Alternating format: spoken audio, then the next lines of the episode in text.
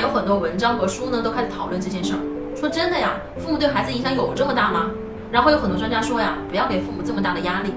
因为有很多孩子啊，实际上是被自己的同伴所影响的，被他的老师所影响的。我觉得同伴和老师的影响啊是当然没有问题的，是肯定存在的。但是呢，我发现跟父母的关系永远是最核心的一个问题，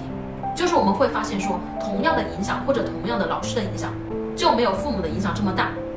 你有没有发现呢？在同一个班里长大的群体，甚至是一个小的社团里面的人，都会出现完全不同的性格结构。你如果说是青春期的影响最大，或者老师的影响最大，